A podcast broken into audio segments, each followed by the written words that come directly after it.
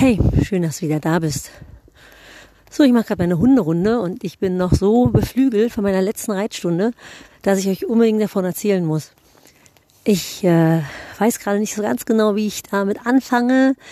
Ähm, das ist so ein wahnsinniges, euphorisches Gefühl, was ich gerade habe, weil das ist so, wisst ihr, ich unterrichte ja seit einigen Jahren immer mehr ganzheitlich. Das heißt, ich äh, beziehe die, ähm, also nicht nur die reiterlichen Aspekte mit ein, sondern auch die seelischen und die physiologischen Aspekte des Reiters und auch des Pferdes mit ein. Deswegen ähm, nenne ich das ja auch ganzheitlichen Unterricht. Und heute war so der Tag, also die ganzen Reitstunden heute Abend, die waren einfach, das war wirklich gut, weil ich langsam merke, dass die Leute, also die Reitschüler anfangen wirklich umzulernen und auch diesen aufgabenorientierten Unterricht immer mehr anzunehmen, was ja nicht einfach ist, wenn man jahrzehntelang geritten ist und immer vom Reitlehrer Anweisungen erhält, linker Zügel, rechter Zügel, kürzer fassen, links stellen, rechts stellen, da ist man ja auch so daran gewöhnt, dass der Reitlehrer einem erzählt, was man zu tun hat, so als wäre man eine Marionette in dem Sinne. Ne? Also der, man sitzt auf dem Pferd drauf und der Reitlehrer der reitet eigentlich das Pferd durch den Reitschüler, ne? indem man dem Reitschüler erzählt, was das zu tun hat und wann er was zu tun hat. Und beim aufgabenorientierten Unterrichten äh, ist es ja eher so, dass der Reitschüler selbst alles entwickelt und der Reitlehrer äh, durch das Teilen der äußeren Sicht ähm, ja den Reitschüler unterstützt. Ja, und das, das war gar nicht so einfach die letzten Jahre bei meinen Reitschülern, die teilweise auch schon zehn Jahre bei mir reiten, das so umzustellen. Ne? Das ist erstmal nicht so angenommen worden. Und mittlerweile merke ich jetzt immer mehr, dass die Reitschüler da wirklich Bock drauf haben, dass ihnen das Spaß macht. Und der Erfolg, den messe ich eigentlich daran, dass ich merke, dass meine Reitschüler wirklich, wirklich anfangen zu fühlen, mehr übers Gefühl reiten und nicht mechanisch reiten und äh, ja viel besser Sachen äh, transferieren können. Also zum Beispiel heute, in meiner letzten Stunde, von der ich euch eigentlich erzählen wollte, ist Folgendes passiert. Also meine Reitschülerin, die ritt am anderen Ende der Halle, so gute 60 Meter von mir entfernt.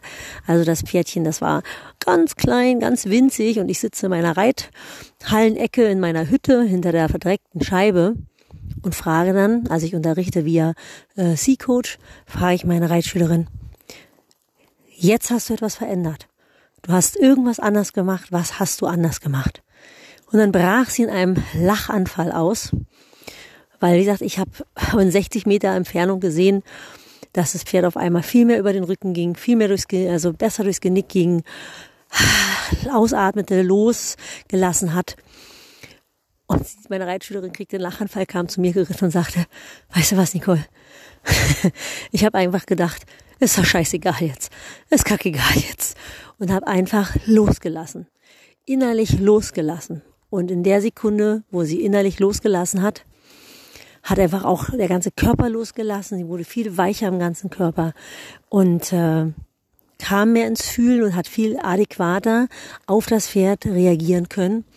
Wam und das Pferd ging einfach besser, so dass ich es gemerkt habe, dass ich es gesehen habe und zwar sofort. Versteht ihr, was ich euch damit sagen will? Wenn meine Reitschülerin ist vorher geritten, hat eine Schlangenlinie versucht zu erarbeiten und hat dabei Konzepte im Kopf gehabt wie Umstellen, Zügel nachfassen, innerer Schenkel, äußerer Zügel, äh, Biegung und so weiter und so weiter. Und eigentlich ist sie diese Schlangenlinie so geritten, als hätte sie ein Lehrbuch in der Hand und würde nach Lehrbuch diese Schlangenlinie reiten.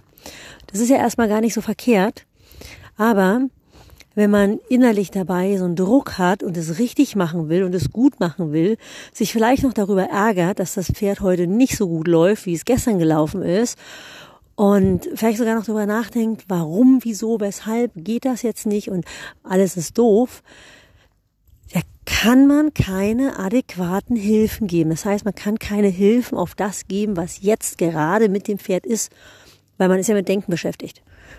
Und ähm, in der Sekunde wo die Reiterin losließ und auch gar keine Erwartung mehr hatten. Also keine Erwartung mehr wie, boah, gestern war der so gut, da hat die Schlangenlinie mir geholfen, dass der sich mehr loslässt und mehr in Anlehnung geht. Ich reite jetzt mal die Schlangenlinie und dann wird das. Das ist eine Erwartungshaltung. Ne? Sie hat die Schlangenlinie geritten, um das Pferd zu lösen. Ja klar, ist, ist ja auch richtig so. Aber die Erwartungshaltung, damit meine ich, ich reite das mal jetzt und dann wird es gut. Und wenn es dann nicht gut wird, dann ist da eine Enttäuschung, dann ist da eine Frustration. Und äh, das macht Druck im Körper, das macht dann Druck im Pferd. Und einfach das anzunehmen, was jetzt ist, nämlich wenn die Schlangenlinie nicht hilft, dann reite ich halt noch eine zweite, eine dritte oder ich gucke, ob ich mal eine andere Idee habe oder ich gucke, was überhaupt los ist. Und das, das Loslassen dieser Erwartungshaltung, wow, da kam die Frau wirklich ins Fühlen und dadurch, dass sie das Pferd mehr wahrgenommen hat, hat sie die Hilfen wirklich genau am Punkt gegeben, nämlich da, wo die Hilfe gebraucht worden ist. Und nicht stur nach Lehrbuch, sondern wirklich nach dem, was jetzt gerade ist. Boah, war das geil.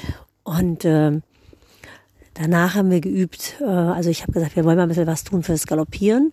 Dazu müssen wir als erstes Aussitzen üben, damit das Angaloppieren auch viel besser klappt weil das Angaloppieren wird ja aus dem Aussitzen heraus entwickelt.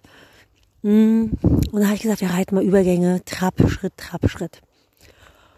Und ähm, ja, auch hier erwartet normalerweise der Reitschüler Anweisung vom Reitlehrer, was er zu tun hat und was er als nächstes macht und was gut und was schlecht ist.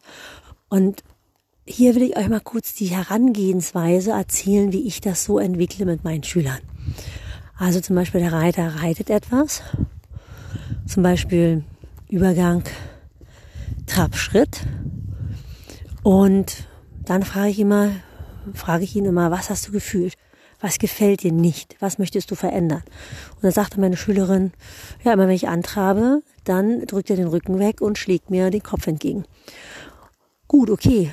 Dann reiten wir nochmal und gucke mal, warum? Was? Woher könnte das kommen? Also warum macht er das? Also nicht, was tue ich dagegen? Ne? Das Pferd schlägt mit dem Kopf oder drückt den Rücken weg. Dann kommt von mir nicht die Anweisung, ja, halt mal gegen oder treib mal mehr und halt mal fest oder gib mal Paraden oder stell den mehr durch. Ne? Das ist ja die typische Ansage, heißt ja, stell den mal mehr durch oder mach ihn mal mehr rund. Nee, meine Anweisung war, warum drückt das Pferd den Rücken weg? Was machst du? Oder woran könnte das liegen? Und mit dieser Fragestellung ritt die Reitschülerin dann weiter und sagte dann zu mir, ja, ich falle beim Antraben mit dem Oberkörper nach hinten und falle dem Pferd in den Rücken und dann drückt er den Rücken weg. Gut, da habe ich gesagt, okay, stell dir vor, du hast ein ganz kleines Wachtelei unterm Po und dieses Wachtelei darfst du weder beim Antraben noch beim Durchparieren zerdrücken. Und dadurch, dass sie das Wachtelei unterm Hintern hat, das vorgestellte Wachtelei, sitzt sie dem Pferd nicht so stark hinten drin. Ja, und sofort ließ das Pferd ähm, das Kopfschlagen sein. Dann habe ich gefragt, okay, was stört dich als nächstes? Und da sagte sie, ah, der geht nicht so richtig in Anlehnung. Also der pariert auch nicht auf der Hinterhand durch, sondern er geht eher vorne gegen und, und, und geht sozusagen vorne aus einfach nur. Ich sagte, okay, dann schauen wir, woran das liegen könnte. Versteht ihr? Das ist immer dieses Prinzip Dialog. Was macht das Pferd? Ja, was macht es? Gefällt mir das? Gefällt mir das nicht? Warum macht das Pferd das? Wieso, weshalb, warum? Liegt es an mir? Woran liegt es? Woran könnte das liegen? Eine Ursache forschen. Und dann versuchen, das abzustellen. Ne? Meine Reitschülerin sagte dann, naja, mein Bein rutscht nach vorn. Ja? Und wenn das Bein beim Antraben nach vorn rutscht, dann falle ich dem Pferd halt in den Rücken. Ist schon besser geworden durch das Ei. Aber ich komme noch nicht genug zum Treiben. Also kann ich das Pferd nicht an die Hand herantreiben. Okay, dann ist die Frage, Unterschenkel zurück, ist besser als nicht besser? Ja, ist besser, aber irgendwie kriege ich den Unterschenkel nicht zurück. Und dann suchen wir wieder nach der Ursache. Warum kriege ich den Unterschenkel nicht zurück? Ja, weil ich nicht in der Balance bin und ähm, die Steigbügel zu weit vorn aufgenommen habe, sodass sich die Zehengelenke nicht mehr ordentlich bewegen können.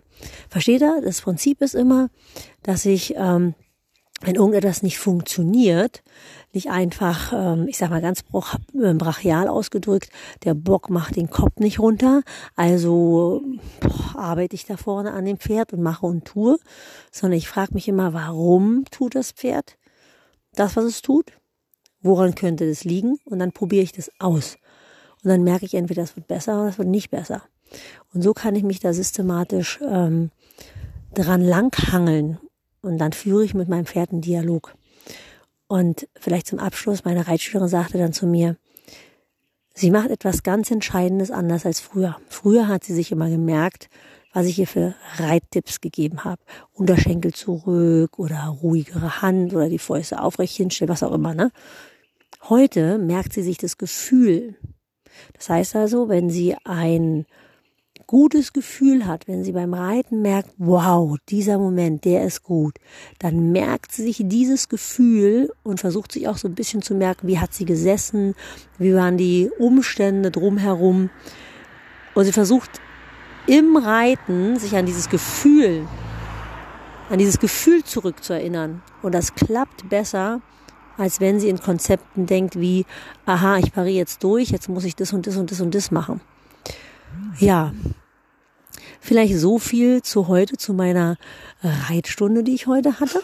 Ich hoffe, ihr hattet ein bisschen Spaß beim Zuhören und probiert das einfach mal aus. Und wenn ihr Fragen habt, wisst ihr ja, einfach schreiben. Ich wünsche euch eine gute Nacht, eine schöne Zeit. Bis zum nächsten Mal. Eure Nicole.